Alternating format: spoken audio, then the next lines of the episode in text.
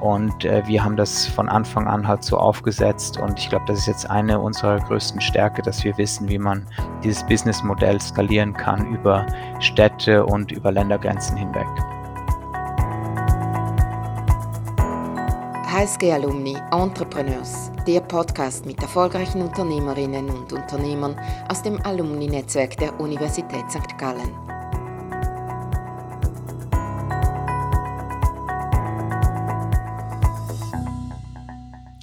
Hallo und herzlich willkommen zur neuen Episode des HSG Alumni Entrepreneurs Podcasts. Mein Name ist Niklas Etzel, ich bin euer Podcast-Host, HSG Alumnus und Co-Founder von Expirify. Bei Expirify schaffen wir eine neue Form authentischer Produkterlebnisse, indem wir unentschlossene Kunden mit echten Produktbesitzern in der Umgebung verbinden. Unternehmen und ihre Produkte werden so auf einen Schlag überall erlebbar und die ganze Welt zum Showroom.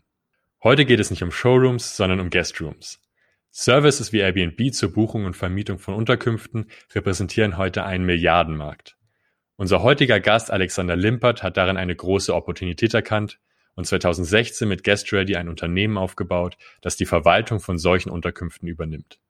Innerhalb weniger Jahre ist GuestReady zum europäischen Marktführer aufgestiegen. Wir werden heute einen Einblick bekommen, wie dieser steile Weg verlaufen ist, welche Herausforderungen das birgt und welche Rolle gezielte Akquisition und die aktuelle Finanzierungsrunde darin spielen. Lasst uns nun also eintauchen. Herzlich willkommen, Alex. Danke, Nick. Freut mich sehr.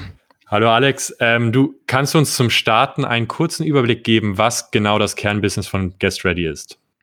Ja, gerne. Also bei GuestReady haben wir uns auf die kurzfristige Vermietung von Immobilien spezialisiert. Und äh, dabei geht es um, um Vermietung von vor allem Wohnungen von zwischen zwei Tagen bis zu einigen Monaten. Und wir haben im Grunde zwei Geschäftsmodelle. Das eine und ursprüngliche Geschäftsmodell nennen wir Full Property Management und äh, neuerdings haben wir noch ein anderes Geschäftsmodell, das heißt Online Property Management. Im ursprünglichen Full Property Management Modell arbeiten wir direkt mit Immobilienbesitzern zusammen und vermieten ihre Wohnungen, kümmern uns um alle Dienstleistungen, um alle Prozesse, die dazugehören. Das fängt damit an mit den Anzeigen auf Airbnb, Booking.com, Expedia und verschiedenen anderen Plattformen zu erstellen. Wir machen die Synchronisation, Synchronisation der Kalender, die Kommunikation mit Gästen, Price Management und wir kümmern uns dann auch um die Offline-Prozesse, wie zum Beispiel die Schlüsselübergabe, Reinigung oder Wäscheservice. Also genau, genau. Das ist so ein rundherum Service und äh, die Immobilienbesitzer müssen sich da um nichts kümmern. Die geben uns eigentlich nur die Schlüssel zu den Wohnungen und äh, wir machen den Rest von dort. Und äh, für das bis für dieses Geschäftsmodell nehmen wir eine Kommission und pro Buchung dann auch eine fixe Reinigungsgebühr. Und das zweite Geschäftsmodell, das wir jetzt Ende letzten Jahres eingeführt haben, äh, dieses Online Property Management, da geht es darum, dass wir mit kleineren Immobilienverwaltern zusammenarbeiten. Denen geben wir dann Zugriff auf unsere Property Management Software, äh, geben denen auch Zugriff auf unser Backoffice. Wir haben da ein Team zwischen äh, Kuala Lumpur und äh, Portugal, die machen die, die Kommunikation mit Gästen. Äh, wir machen das, äh, die, die Zahlungsabwicklung und somit können wir eigentlich diesen kleineren Property Managern, die normalerweise zwischen 20 und äh, 200 Properties haben, denen können wir den Rücken frei halten und sie können sich dann vor Ort vor allem auf die Kundenakquisition und Kundenbindung äh, fokussieren und äh, müssen sich nicht die ganze Zeit um diese äh, Operations äh, kümmern. Und von der, von der Kommission her sind es dort ungefähr 6 Prozent und beim Full Property Management nehmen wir ungefähr 20 Prozent. Mhm, ja, okay. Ihr seid ja mit dem Full Property Management gestartet. Ihr habt GuestReady 2016 gegründet. Wie habt ihr diese Opportunität gefunden oder gesehen? Ja, genau. Wir haben das 2016 gestartet. Wir sind drei Mitgründer, Chris, Patrick und ich. Wir kennen uns alle von der HSG, haben dort zusammen studiert und haben dann uns aber nach dem Abschluss äh, ein bisschen aus den Augen verloren ich ging zum Masterstudium nach London, habe dann auch ein paar Jahre in London als Berater bei Oliver Wyman gearbeitet und war dann ein Jahr bei Rocket Internet in Asien, wo ich Länderchef für Foodpanda war in Taiwan und Philippinen. Und Chris war auch einer der Gründer, der ursprünglichen Gründer von Foodpanda. Damals war er in Bangkok und so kamen wir dann wieder in Kontakt und haben uns äh, dann überlegt, was eine nächste Geschäftsidee für uns sein könnte. Haben dann gemerkt, dass halt Airbnb überall auf der ganzen Welt extrem beliebt wird und dass viele Reisende lieber in Apartments übernachten als in Hotels. Und hatten damals auch schon Erfahrung, dass wir selber unsere Wohnung über Airbnb vermietet hatten und haben dann relativ schnell gemerkt, dass es einfach ist, eine Buchung zu bekommen, aber relativ äh, schwierig ist dann, sich um diese ganzen Themen wie Reinigung, Schlüsselübergabe, Wäscheservice und so weiter zu kümmern und haben gemerkt, dass es dort eine Marktlücke gibt für einen Serviceanbieter, der sich eben um diese Dienstleistungen kümmert und äh, den Wohnungsbesitzern unter die Arme greift. Und gleichzeitig haben wir gesehen, dass auch bei den Gästen eine Marktlücke gibt, weil äh, als Gast kann die, die Erfahrung auf Airbnb oder Booking.com, wenn man eine Wohnung bucht, kann sehr, sehr unterschiedlich ausfallen. Manchmal ist es super, manchmal ist es auch nicht so toll, wenn dann vielleicht äh, der, der Host oder der Besitzer sich nicht zurückmeldet, wenn, wenn irgendwas nicht klappt oder wenn die Wohnung nicht sauber ist. Und dort haben wir gesagt, gibt es die Möglichkeit, wirklich eine Brand zu bauen, wie es jetzt äh, Hilton oder Marriott im Hotelbereich gemacht haben, nur dass wir das halt in, äh, im Bereich der alternativen Unterkünfte machen und uns auf Wohnungen fokussieren. Okay, ja. Was war da? Das klingt jetzt für mich sehr, sehr zielgerichtet strukturiert von Anfang an. Was waren denn für euch die größten Einstiegshürden am Anfang? Das stimmt. Ich, das ist äh, natürlich von Anfang an nicht ganz so hundertprozentig verlaufen. Wir haben das gesehen, dass da eine Möglichkeit gibt. Am Anfang haben wir uns überlegt, dass wir eine Plattform bauen, wo sich Airbnb-Hosts, quasi Leute, die sich schon äh, entschieden haben zu vermieten oder die das selber vermieten wollen, eine Wohnung, äh, dass die äh, über unsere Plattform die verschiedenen Services selber buchen können. Und als wir es dann gestartet haben, haben wir dann relativ schnell gemerkt, dass die meisten Vermieter sich nicht wirklich um diese ganzen Prozesse eigentlich selber kümmern wollen, äh, dass die einfach jemand möchten, der end-to-end -end dieses, äh, sich um diese ganzen Themen kümmert. Und dass es auch von unserer Seite her besser ist, wenn wir uns äh, um die um alles kümmern können und nicht quasi, äh, dass der Vermieter noch mit den Gästen schreibt und wir uns dann um die Reinigung und so weiter kümmern, sondern dass wir das alles aus einer Hand anbieten, weil das ein besseren Service ist für die für die Vermieter, aber auch für die Mieter auf Airbnb und Booking.com und den anderen Plattformen. Ja. Ihr seid da jetzt mittlerweile oder sehr schnell auch äh, international aufgestellt, ne, in, in verschiedenen Städten und Ländern äh, europaweit und darüber hinaus. Ähm, mhm. Habt ihr sehr regional angefangen in der Schweiz bewusst, um den Markt zu kennen, oder seid ihr sehr schnell expandiert? Das war, glaube ich, relativ speziell für, für ein Startup, denn wir haben äh, am Anfang in verschiedenen Locations angefangen. Wir, äh, wie, wie schon gesagt, waren Chris und ich damals in Asien. Wir haben uns eigentlich erst die asiatischen Märkte an, angeschaut, haben dann aber relativ schnell gemerkt, dass eigentlich Europa für diese äh, Short-Term-Rentals, Kurzzeitvermietungen, Ferienwohnungen und so weiter, dass das der viel größere und spannendere Markt ist und haben dann gesagt, dass wir das äh, in Asien und Europa gleichzeitig starten wollen haben dann sehr unternehmerisch einfach die sechs größten Städte für Airbnb ausgewählt und dort mal angefangen und haben dann relativ schnell uns auf die Städte fokussiert, wo das Businessmodell wirklich sehr gut funktioniert hat. Und äh, so hat sich das dann weiterentwickelt. Mittlerweile wenn wir neue Märkte uns anschauen, dann haben wir ein, ein, ganzes Spektrum von Faktoren. Also die neuen Märkte, die dazugekommen sind, die gingen durch eine viel härtere Auswahl durch. Da geht es darum, um sich Saisonalität anzuschauen, die Marktgröße, äh, die äh, Kosten, äh, die variablen Kosten, also wie viel kostet Reinigung zum Beispiel und dann das auch in Vergleich zu setzen mit den Einnahmen, äh, wie, wie, wie hoch sind die Average Daily Rates in den verschiedenen Märkten äh, und so weiter. Also das sind äh, zig Faktoren und äh, so haben wir dann die neuen Märkte ausgewählt. Aber am Anfang war das relativ unternehmerisch und äh, wir haben einfach losgelegt. Einfach mal ausprobieren, sehr gut, ja. Das heißt, du würdest sagen, es war insgesamt waren jetzt, war es nicht wirklich länderspezifisch ein Problem für euch zu sagen, ihr seid in verschiedenen Ländern mit verschiedenen Prozessen, Kundengruppen, Anforderungen. Ähm, war das relativ vergleichbar und ähnlich? Wir, am Anfang war das natürlich äh, nicht ganz einfach, dass wir verschiedene äh, Länder und verschiedene Städte mhm. hatten. Äh, Aber ich denke, das ist auch ein Grund, warum wir jetzt in verschiedenen Locations erfolgreich sind. Denn wir sehen, dass andere äh, Unternehmen, die auch in einem ähnlichen Bereich tätig sind wie wir, dass die von einer Stadt ausgewachsen sind und die tun sich dann extrem schwer, in neue Städte oder in neue Geografien vorzudringen. Und äh, wir haben das von Anfang an halt so aufgesetzt. Und ich glaube, das ist jetzt eine unserer größten Stärke, dass wir wissen, wie man dieses Businessmodell skalieren kann über Städte und über Ländergrenzen hinweg. Ja, ja. Jetzt hast du erzählt, ne, dass diese Idee eigentlich während deiner Zeit bei, bei Rocket Internet geboren ist oder über diese Connection auch. Mhm. Ähm, war für dich zu dem Zeitpunkt klar, dass du gründen möchtest oder an welchem Punkt ist das gereift? Ja, mir war eigentlich schon immer klar, dass ich gerne selber was gründen wollte und äh, das war eigentlich auch der Grund, warum ich gesagt habe, dass ich an die HSG komme und BWL studiere, weil das gute Grundlagen legt äh, für die Unternehmensführung. Ähm, auch der Einstieg in der Beratung war eigentlich der Grund, dass ich gesagt habe, dass man in der Beratung sehr viel sieht, äh, viele transferierbare Fähigkeiten mit bekommt und lernt und das hat sich auch bewahrheitet.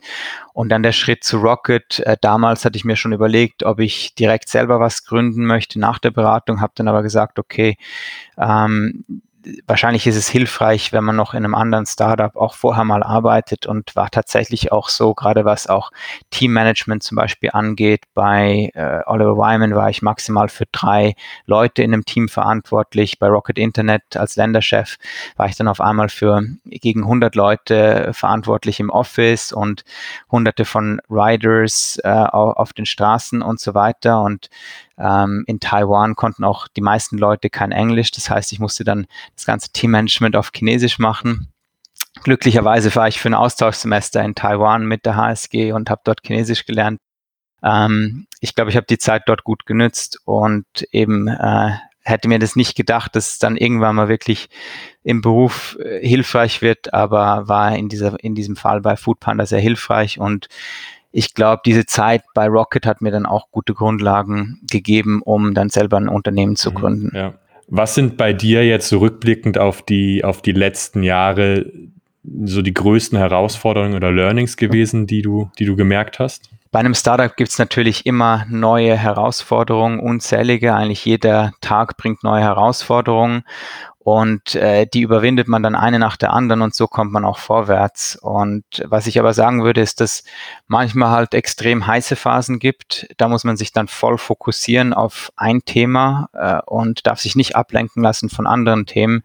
Und von denen gibt es natürlich immer viel, weil es immer viel zu tun gibt und äh, alles nicht perfekt ist in einem Startup. Aber in solchen Phasen darf man dann den Fokus nicht verlieren. Und bei uns waren das zum Beispiel äh, Funding-Runden, oder Akquisitionen oder Anfang dieses Jahres. Und das war wahrscheinlich eine der größten Herausforderungen, die Corona-Welle, die erste. Äh, wir waren in unserem Bereich natürlich eines der Unternehmen, die das äh, als erste gemerkt haben, was da überhaupt los ist, dass wir Anfang März gesehen haben, die ganzen Buchungen brechen weg, es kommt keinem Neuen mehr rein, alles wird storniert und damals war es ja so, dass die Staaten, äh, dass die noch keine Unterstützung, die Regierung hat noch keine Unterstützung angekündigt für Unternehmen und wir haben einfach gesagt, hey, wir können jetzt nicht warten, bis irgendwie irgendwo was entschieden wird, wir müssen einfach handeln und haben dann gesagt, okay, ähm, erstens mal äh, Finanzierung sicherstellen, dass wir mit unseren bestehenden Investoren sprechen für das. Äh, dann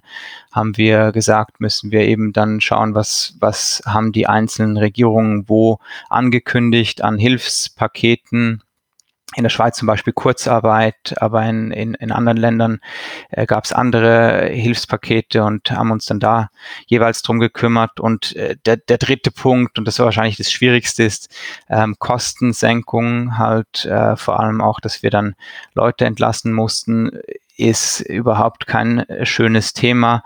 Aber im Nachhinein muss ich sagen, äh, hat es uns geholfen, war, war wichtig, dass wir das gemacht haben, obwohl es äh, sehr, sehr schwierig war.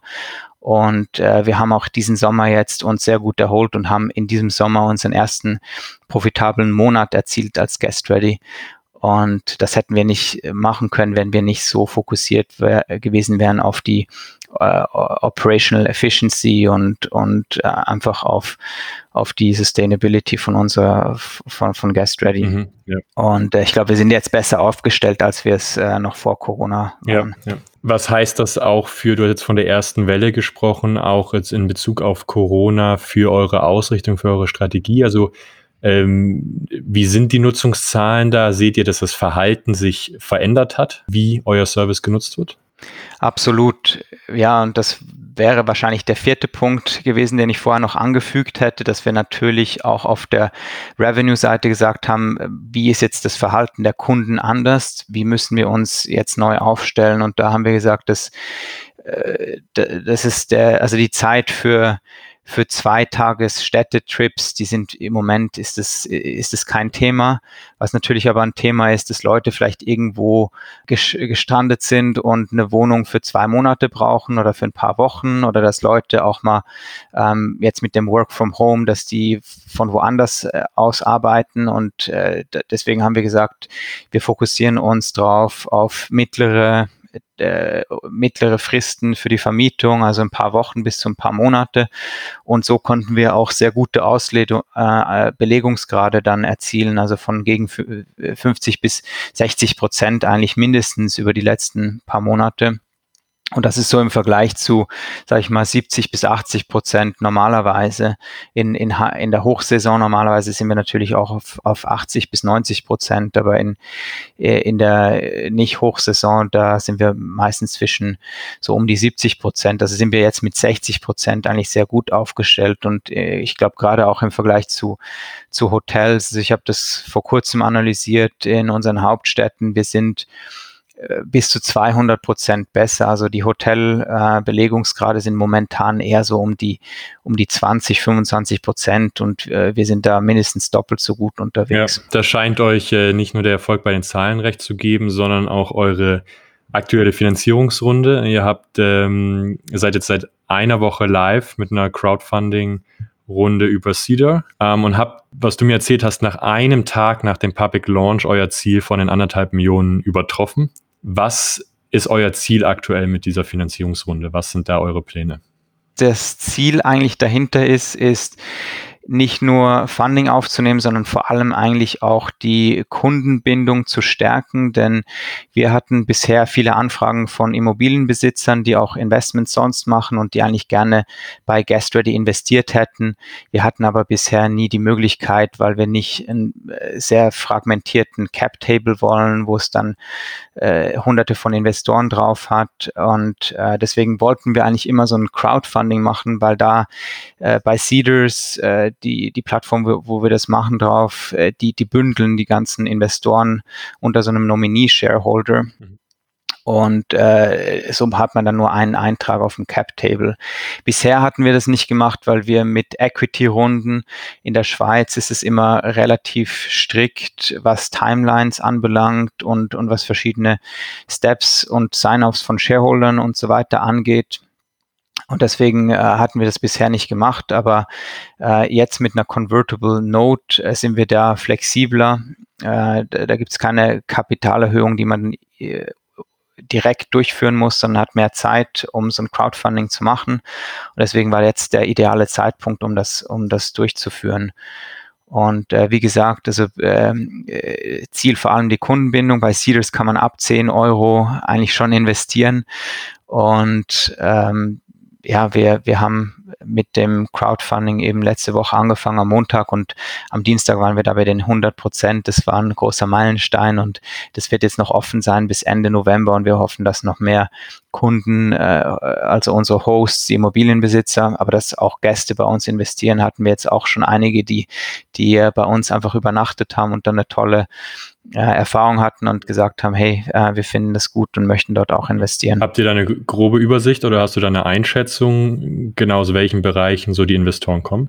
Ja, ich denke gerade die, die größere Tickets gemacht haben, das sind schon die Hosts, aber die Gäste, die Gäste, die machen dann eher kleinere Tickets und eben, also äh, für uns jetzt vom Kapital her macht es keinen großen Unterschied, ob jetzt jemand 100 mhm. Franken investiert oder 100 Euro, aber äh, die Person bekommt einen anderen Bezug äh, zum Unternehmen und wird wirklich zu einem Botschafter auch von unserer Marke und äh, das ist vor allem auch der, der Hintergrund, was wir auch gemerkt haben, ist, dass wir durch dieses Crowdfunding ähm, mehr Bekanntheit, mehr Markenbekanntheit bekommen jetzt und mehr Anfragen auch von Leuten, die ihre Wohnung über uns vermieten wollen oder die bei uns übernachten wollen. Ja. Wir haben ja viele Entrepreneure auch hier dabei oder auch Leute, die gerade ihr Startup starten oder vor einer Finanzierungsrunde sind, genau die gleichen Überlegungen haben, ähm, wie du sie vielleicht hattest oder wie ihr sie hattet bei Guest Ready. Du hast jetzt gesagt, warum für euch das Crowdfunding am jetzigen Zeitpunkt sehr interessant ist. Hast du irgendwas an, an Insights jetzt ähm, das erste Mal gemacht zu haben, was du äh, ja, was du jemandem mitgeben würdest, der sich auch überlegt, jetzt über so eine Plattform, über so eine Möglichkeit des Crowdfundings zu gehen? Ja, ich denke, das äh, Wichtigste bei so einem Crowdfunding und ich denke auch generell bei Startups ist, dass man immer das Momentum aufrecht erhält. Mhm. Also man muss, äh, man geht da durch verschiedene Phasen durch und muss halt das vorher sich planen, was ist in welcher Phase wichtig. Die erste Phase ist die äh, Vorregistrierung, dass sich dann gewisse Leute schon mal einen, einen Platz auf sicher äh, sichern können.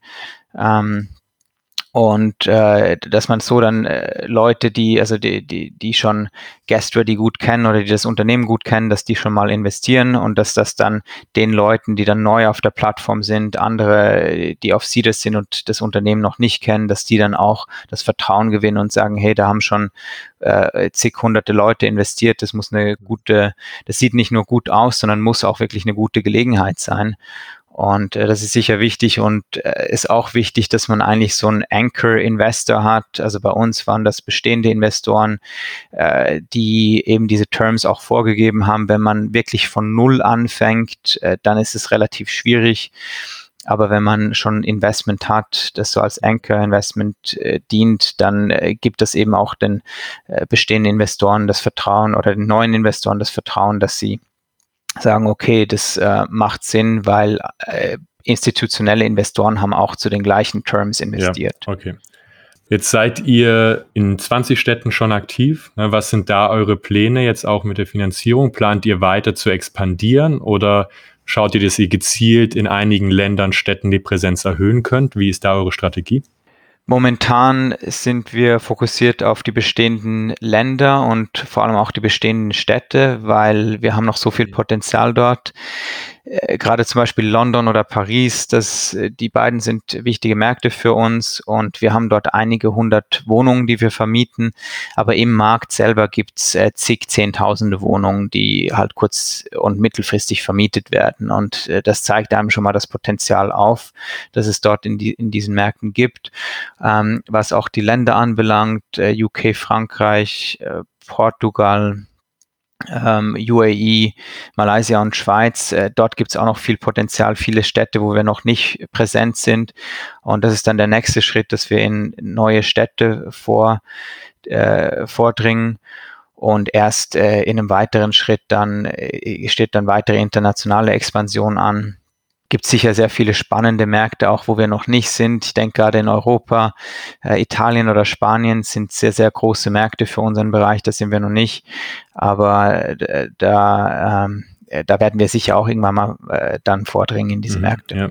Wie siehst du da momentan die Entwicklung bei euch im, im Gesamtmarkt? Also strömen da gerade viele Player in den Markt rein? Konsolidiert sich das momentan oder wie ist da die Entwicklung? Im Moment äh, würde ich sagen, es ist eher, dass sich konsolidiert. Äh, das ist einfach, äh, wie sich der Markt auch schon über die letzten paar Jahre entwickelt hat, ist relativ einfach zu sagen, ich manage Wohnungen äh, und man fängt dann mal an mit einer Wohnung und vielleicht geben einem dann, äh, dann Freunde und, und Familie oder andere Bekannte noch mehr mhm. Wohnungen zu managen oder auf einmal hat man dann zehn Wohnungen.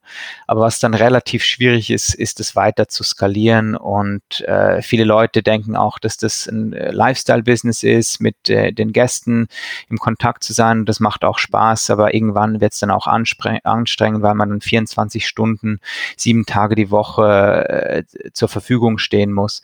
Und wir haben dafür halt ein System gebaut ähm, mit unserem Backoffice in, in Kuala Lumpur und Porto, Und äh, genau das ist auch das, was ich am Anfang gesagt habe mit dem Online-Property Management, dass es einfach vielen kleinen Property Managern zu viel wird und denen können wir so unter die Arme greifen.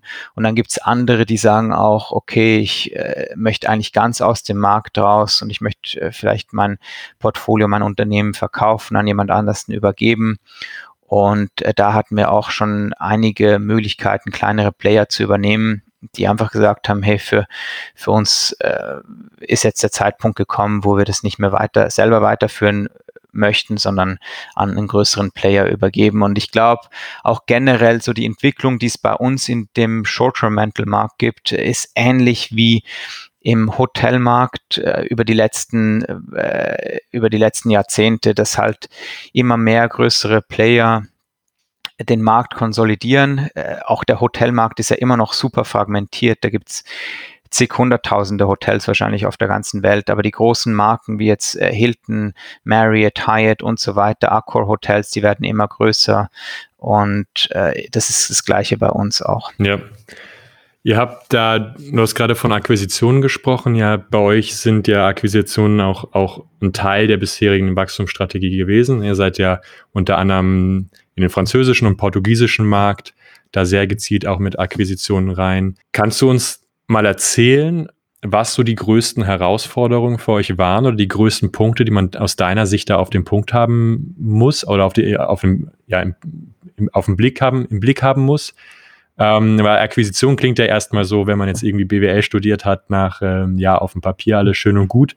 Aber gerade für ein Startup wahrscheinlich auch eine gewisse Herausforderung, da ein Unternehmen zu übernehmen. Kannst du uns da einfach mal durch den Prozess oder durch deine Erfahrung leiten? Ja, absolut. Und am Anfang hatten wir uns auch nicht gedacht, dass das äh, wirklich ein Teil unserer Strategie wird. Wir hatten uns immer überlegt, dass wir einfach die, die beste Technologie bauen, den besten Service anbieten und so organisch äh, wachsen. Aber wie vorher schon gesagt, mit dem, dass der Markt so fragmentiert ist, gibt es einfach viele Möglichkeiten und so kamen wir dann auch opportunistisch zu unserer ersten Möglichkeit.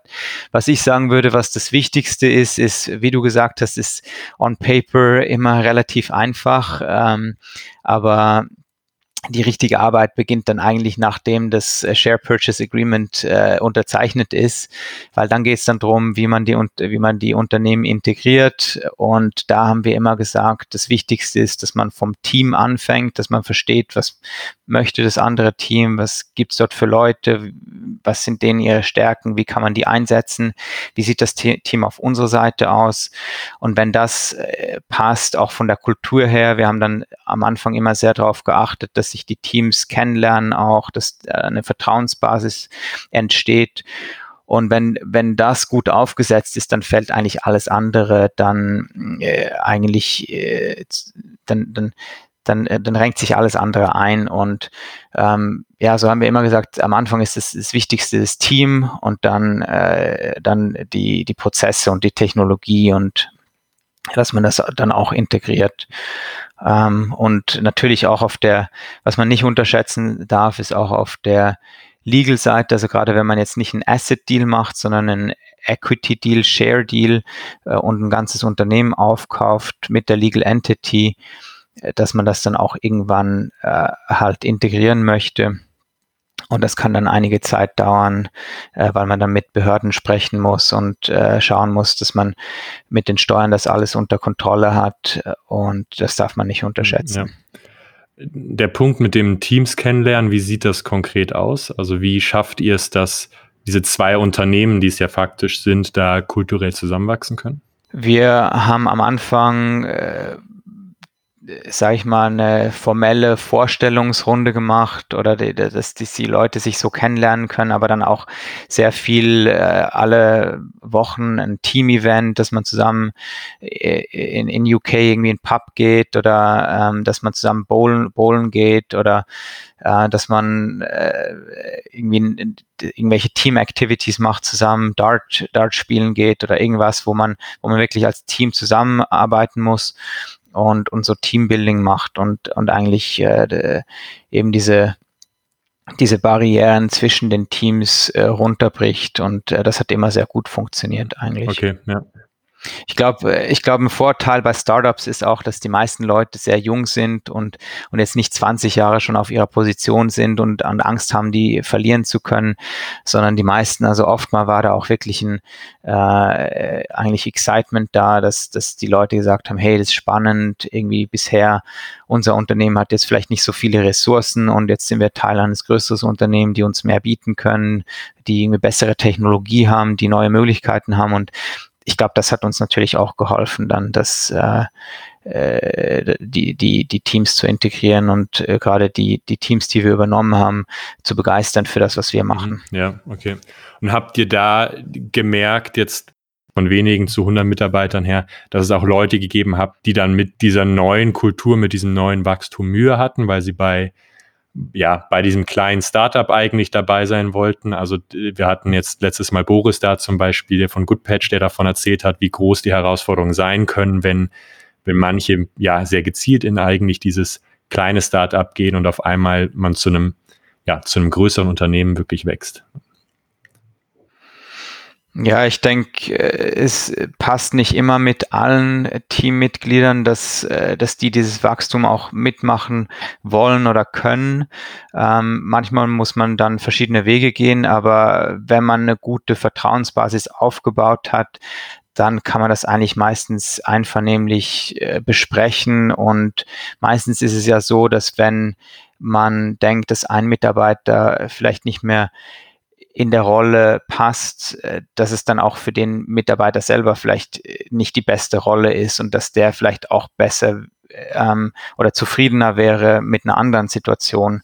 Und äh, deswegen, also wir hatten natürlich äh, Mitarbeiter, die äh, über die Zeit dann auch nicht mehr Teil waren von Guest Ready. Aber ich muss sagen, wir haben eigentlich immer uns im Guten getrennt und ähm, ich glaube, das, das ist schon sehr wichtig, dass man äh, da sehr viel Aufmerksamkeit drauf, äh, drauf verwendet, dass man sagt, okay, wie kann man, wenn es jetzt nicht mehr passt, wie kann man das diskutieren, wie kann man das besprechen, sodass man dann im Guten auseinandergehen kann. Ja, in solchen Momenten wird die Kultur eigentlich am meisten geprüft, oder? Ob man da ja, eine gute Basis Ich denke auch, ja. ja. Alex, lass uns mal über den Tellerrand blicken über die aktuelle Corona-Situation hinaus habt ihr, hast du ja erzählt, wie ihr in den letzten Wochen, Monaten ähm, umgegangen seid, damit wie auch sich das Nutzerverhalten verändert. Wenn wir jetzt ein paar Jahre in die Zukunft blicken, drei, fünf, zehn, uh, whatever you like, wo siehst du allgemein die Entwicklung jetzt in eurer Branche hin?